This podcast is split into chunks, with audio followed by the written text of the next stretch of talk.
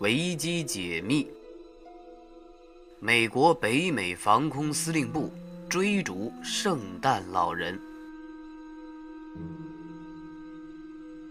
美国北美防空司令部将延续其长达约半个世纪的传统，将追逐圣诞老人在十二月二十四日晚，也就是圣诞前夜的行踪，向有兴趣的公众，尤其是翘首以盼礼物的孩子们，及时汇报。通过网络视频，北美防空司令部表示，已向圣诞老人报告了今年的追踪行动计划。将确保他一路平安，完成为全球孩子们送礼物的职责。当然，不仅仅是圣诞老人要送礼物了，小君君也决定给广大的听众们发福利了。因为有很多的忠实听众一直在鼓励支持我，所以我决定把十二月份蜻蜓 FM 收入的一多半拿出来给大家发送现金红包。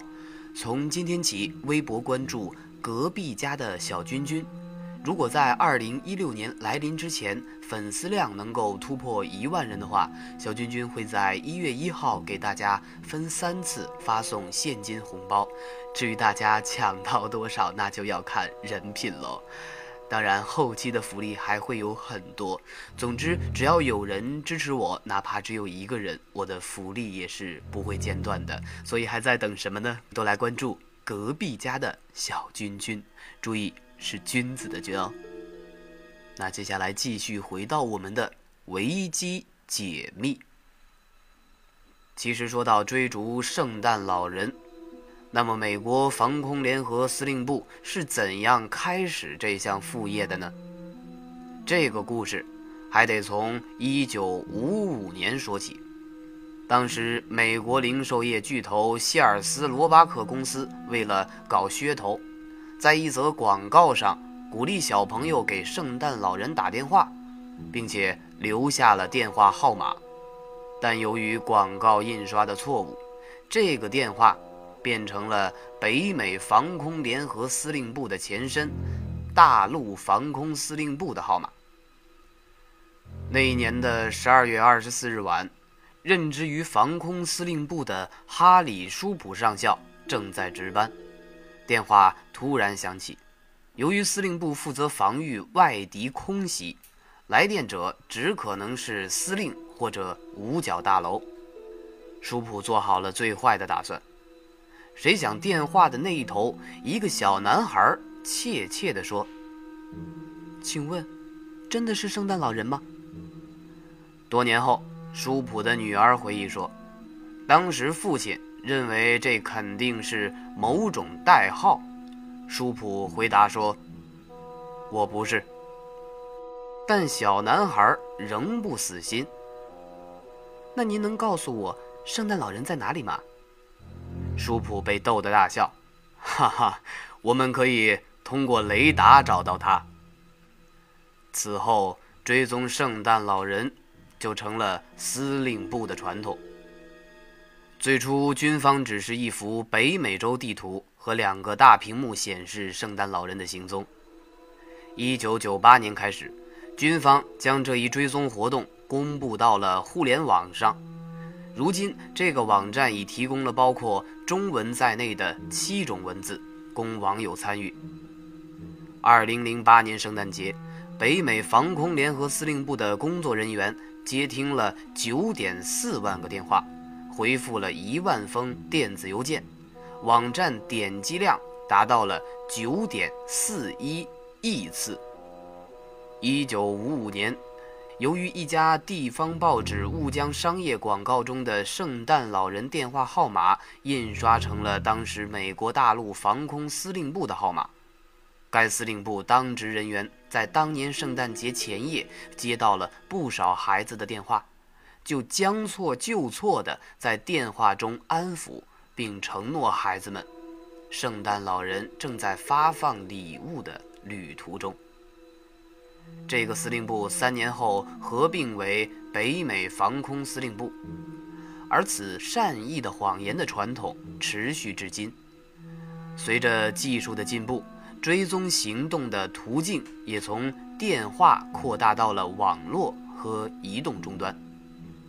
北美防空司令部已于近期再度启动追踪圣诞老人网站，并开始追踪行动的倒计时。网站有英、德、法、西、意、葡、日和中文八种文字版本。此外，多个语种的志愿者和翻译也将负责接听和回答来自世界各地的查询电话。追踪圣诞老人行动将于美国东部时间的十二月份正式开始。届时呢，北美防空司令部将在科罗拉多州彼得森空军基地开辟专门场所，上千名志愿者将陆续赶来接力支援。这项行动的协调人玛丽萨·诺夫比尔斯基说。近年来，参加人数迅速增加，预计今年可再刷新纪录。其中，大批的志愿者和五十二个提供技术支援的公司及机构功不可没。由于报名过于踊跃，行动负责小组不得不拒绝很多人的好意。追踪圣诞老人网站重新启动以来，已经有二百一十万人次登录。移动终端软件今年已被一百六十万的用户下载。二零一一年圣诞节前后，来自二百二十个国家和地区的一千八百九十万人次访客登录了网站，网站脸谱账户吸引了超过一百万名粉丝。行动志愿者仅在去年十二月二十四日短短一天，就接听了十余万通电话，回复了八千多封电子邮件。这项追踪圣诞老人的活动，距今已经有五十四年的历史了。追踪一个传说中的胖老头，听上去似乎是天方夜谭，可堂堂的北美防空联合司令部却乐此不疲。北美防空联合司令部是美国的一个军事机构，负责保卫北美大陆的安全。有人可能觉得他们几十年如一日的追踪圣诞老人有点荒谬，但任职于北美防空联合司令部的雷迪什少校却一本正经地回应道：“我们是唯一一家具备追踪圣诞老人的相关技术资格。”和人员的机构。那么，北美防空联合司令部靠什么装备追踪的呢？据悉，这些宝贝包括雷达、卫星、相机和喷气式战斗机等等。海军上尉詹姆斯称，四十七个雷达站组成的北美预警系统。负责通知北美防空联合司令部圣诞老人何时从北极启程，随后由红外卫星负责跟踪行程。红外信号来自驯鹿鲁道夫的红鼻子。圣诞老人降落地面后，由监控摄像网络传回圣诞老人发放礼物的视频录像。圣诞老人飞越加拿大、美国上空时，加美政府还分别出动了 F 十八战斗机和 F 十六战斗机护航。对于圣诞老人的路线，北美防空联合司令部的追踪网页上说：“从历史资料来看，圣诞老人先到访南太平洋，再前往新西兰和澳大利亚，然后飞向日本。”依次穿越亚洲、非洲，随后进入西欧、美洲，但请切记，圣诞老人的行程路线会受天气影响。二零零八年，北美防空联合司令部曾发布消息称，圣诞老人飞越了长城，并且增加了一个观光点，那就是中国国家体育馆鸟巢。追踪网页上还表示。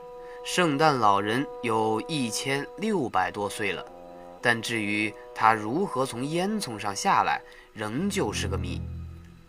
另外，圣诞老人飞行时从未撞到过飞行器。